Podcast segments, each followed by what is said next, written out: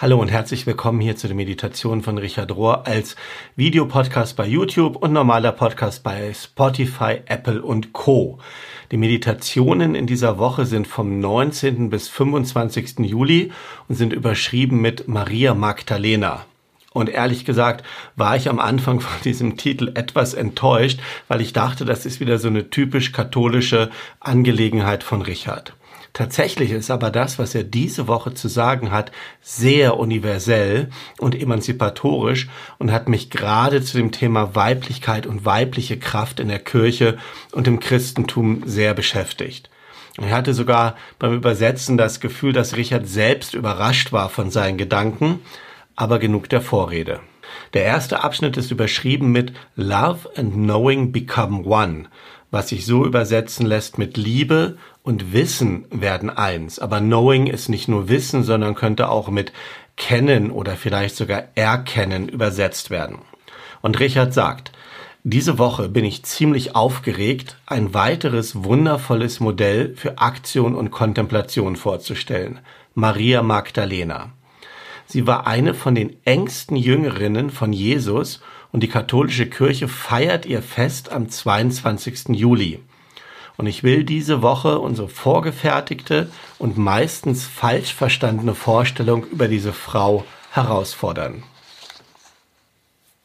Über ein Millennium lang wurde Maria Magdalena auf eine irgendwie unzureichende Art und Weise identifiziert mit der Frau mit dem Tonkrug, die eine Sünderin genannt wurde und die Jesus die Füße gewaschen hat mit ihren Tränen und mit ihrem Haar getrocknet hat. Die ganze Geschichte findest du in Lukas 7, Vers 36 bis 50. Es gibt noch eine andere Erwähnung von Maria Magdalena, nämlich als die, die als erste die Auferstehung von Jesus bezeugt hat. Wir wissen nicht, ob diese beiden Marias dieselbe Frau ist, aber ganz egal, ob es ein oder zwei verschiedene Frauen waren, was wir ganz sicher wissen ist, dass Jesus dieser Frau oder den beiden Frauen außerordentlichen Respekt, Vergebung und Liebe gegenübergebracht hat. In allen vier Evangelien wird beschrieben, dass Maria Magdalena die erste war, entweder alleine oder einer Gruppe von Frauen, die den auferstandenen Jesus am Grab getroffen haben. Und die Tatsache, dass beschrieben wird, wie er erster Impuls ist, Jesus zu umarmen, zeigt, wie eng ihre Beziehung war. Richard kommt dann später nochmal darauf zurück, auf dieses Umarmen wollen. Maria Magdalena ist die Person im Evangelium, die am meisten eine Liebe braucht, die stärker ist als der Tod. Und sie ist der erste Mensch, der diese Liebe auch erkennt oder darum weiß.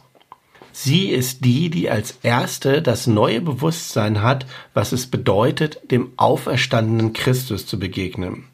Sie ist eine wirklich Wissende.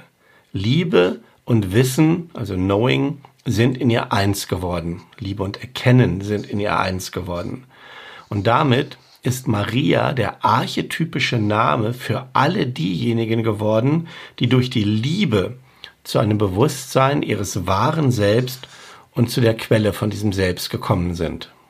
Zurück zu den Evangelien. In diesem Abschnitt erzählt Cynthia Bourgot vom CAC eine Erfahrung, die sie mit Maria Magdalena gemacht hat. Ich erzähle oder übersetze das hier mal etwas freier. Cynthia Bourgot ist selber Theologin und Pastorin und war in der Osterwoche 2005 auf einem Retreat in einer ähm, jungen, innovativen Mönchsgemeinschaft, in der Männer und Frauen zusammenleben und die anscheinend besonders starke Liturgien und Zeremonien entwickelt haben. Und die Liturgie dort wurde auf Französisch gesprochen und während der Karfreitagsliturgie hatte Cynthia dann dieses Erlebnis oder diese Erkenntnis.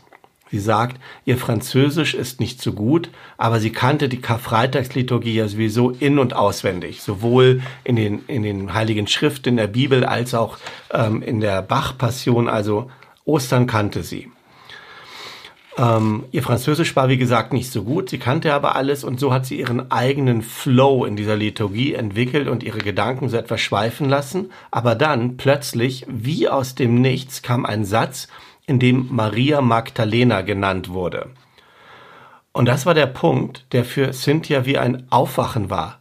Was? Maria Magdalena war dort am Grab? Das steht in der Bibel? Warum ist mir das vorher nie aufgefallen?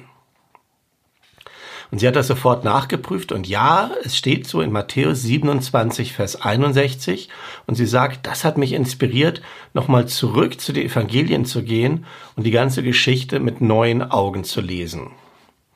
Der nächste Abschnitt, der auch wieder von Cynthia Bourgo ist, ist überschrieben mit Sie ist nicht weggerannt. Und Cynthia Bourgo sagt, Maria Magdalena war, wie gesagt, die erste, die Jesus, den auferstandenen Jesus, am Grab gesehen hat. Und sie ist diejenige, die das dann den männlichen Aposteln erzählt hat, hat, weshalb sie in manchen Traditionen den Titel Apostel der Aposteln oder Apostelin der Apostel bekommen hat. Das und die ganze Erzählung zeigt, welchen hohen Stellenwert Maria Magdalena in der frühen Christenheit beziehungsweise bei denen, die das Evangelium geschrieben haben, hatte. Marias Bedeutung ist so groß, dass sogar wie heißt es hier, die schwere Hand von späteren männerdominierten Kirchenvorstellungen diese Bedeutung nicht vollständig zerstören konnte. Alle vier Evangelien stellen fest, dass alle anderen Apostel geflohen waren. Maria Magdalena aber war da, sie stand fest.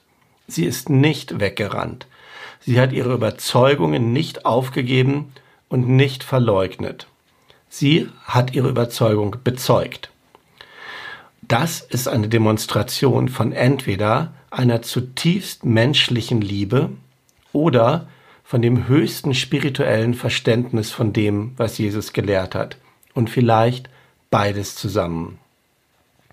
Aber warum, so wundert Mensch sich, erzählt die Liturgie der Osterwoche wieder und wieder die Geschichte von Petrus dreifachem Verrat an Jesus, während die beständige, unaufgeregte, standhafte Zeugenschaft von Maria Magdalena in der Geschichte nicht vorkommt.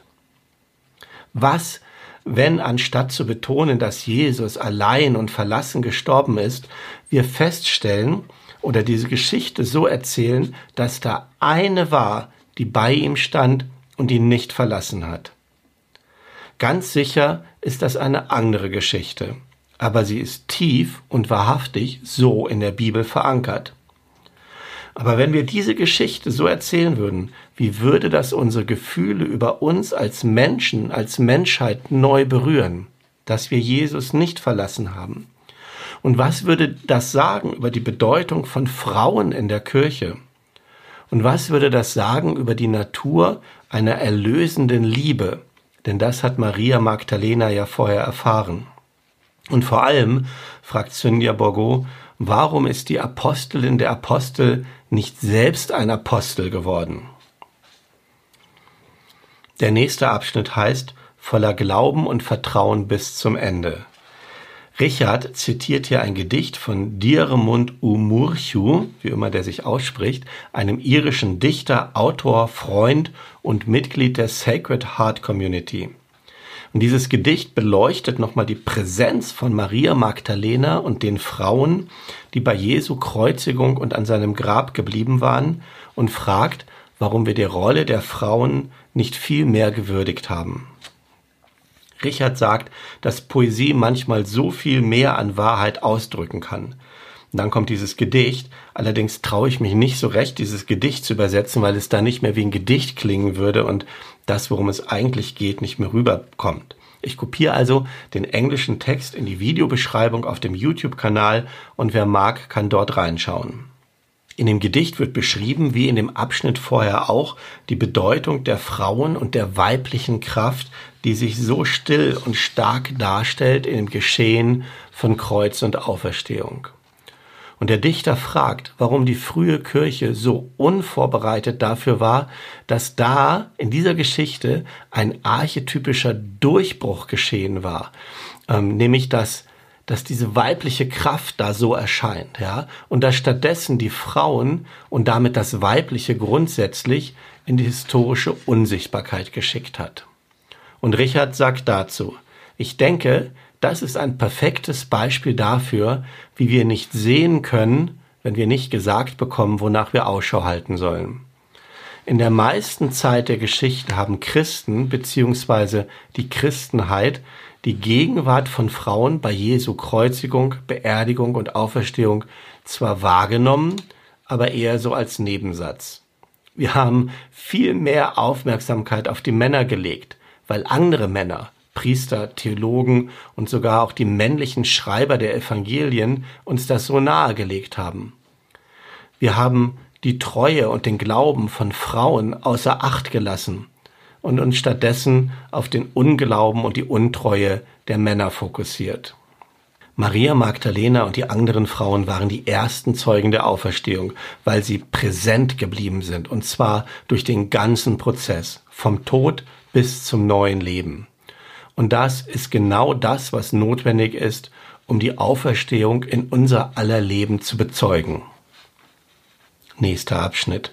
Große Liebe. Eine der Lektionen, die wir aus den Geschichten von Maria Magdalena lernen können, ist das, dass in der großen Ökonomie der Gnade alles verwendet und verwandelt wird. Nichts ist Abfall.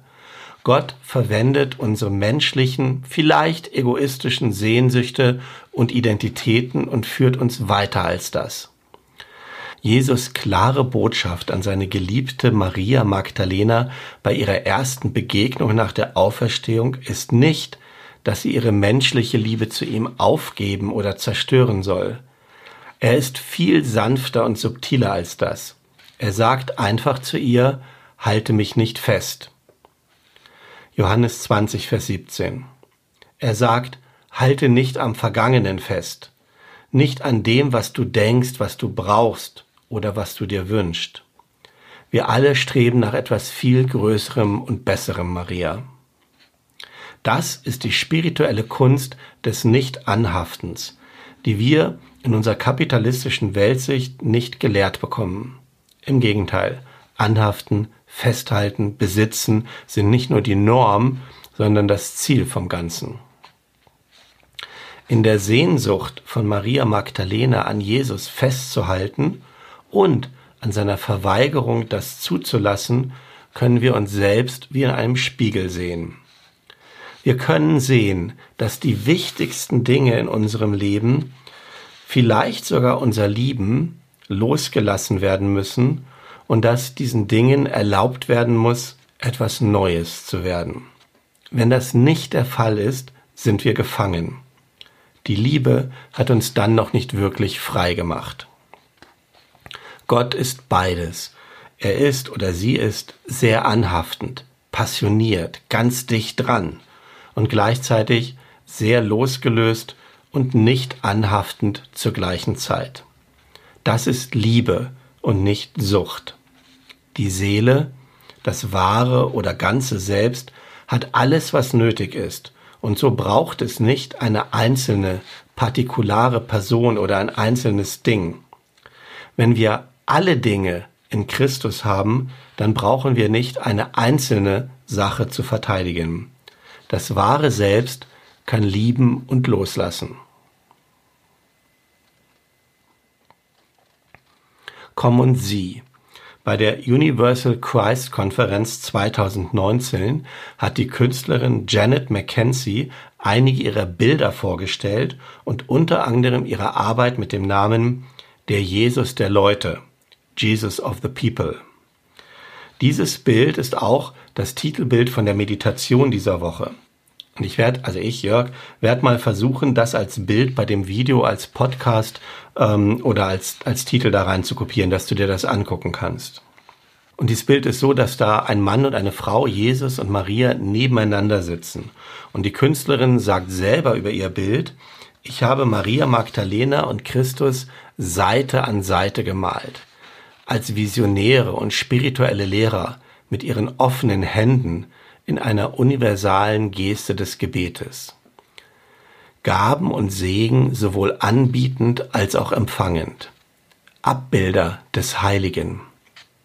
Jesus, der Christus, der unter uns gesandt wurde als Wort, das Fleisch wurde, und Maria Magdalena, die erste, die gesandt wurde, die Auferstehung zu verkünden. Sie beide sind Vorbilder für die Gemeinschaft der Jünger und Jüngerinnen. Susan Caleff, eine theologische Professorin, schreibt über dieses Bild Folgendes. Über Jahrhunderte haben Künstler die Szene von Jesus und Maria Magdalena am Grab überwiegend so dargestellt. Der auferstandene Christus steht erhaben hoch über Maria und Maria kniet vor ihm, ihre ausgestreckte Hand in seine Richtung, während er sie zurückweist mit diesen harten Worten, halt mich nicht fest. In einem Kontrast, der einen sofort anspringt, zeigt dieses Bild von Janet Mackenzie nicht die Szene aus dem Evangelium, sondern vielmehr eine Vision. Die Vision eines Weisheitswortes, das sich tief durch das Evangelium von Johannes durchzieht. Von den Anfangsworten, das Evangelium fängt ja an mit am Anfang war das Wort. Am Anfang war bis zu dem Höhepunkt in dieser Szene im Garten am Grab ähm, zieht sich die Erzählung von einer neuen Schöpfung durch dieses vierte Evangelium. Ausgearbeitet und unterschrieben in einer Welt, in der das Wort Fleisch geworden ist. Für die, die sehen können, erzählt das ganze Evangelium von Johannes, genau wie das Bild hier vor uns, nicht den Satz Halt mich nicht fest, sondern Komm und sieh. So, das waren die Betrachtungen von dieser Woche. Sehr tiefsinnig, vielleicht nicht immer leicht verständlich, aber in all dem schwingt so eine Würdigung und so ein neues Erkennen für mich jedenfalls von dieser Weiblichkeit, der weiblichen Kraft, äh, dem Glauben, der Treue, der Standhaftigkeit und der Stärke, die darin liegt, mit, das mich sehr, sehr, sehr beeindruckt hat. Am Ende kommt diese Woche tatsächlich eine praktische Übung. Es ist eine angeleitete Meditation über dieses Bild. Und obwohl ich sonst ja immer ein bisschen kritisch anmerke, dass die praktischen Übungen oft keine praktischen Übungen sind, sehe ich mich gerade heute und jetzt irgendwie nicht imstande, hier eine angeleitete Meditation vorzutragen. Und ich glaube, die meisten von euch können das auch selber machen. Also, mach das für dich zu Hause. Ich vermute, du kannst das. Ruhig werden, ein- und ausatmen, im Körper ankommen sich erden, ruhig werden, atmen, atmen.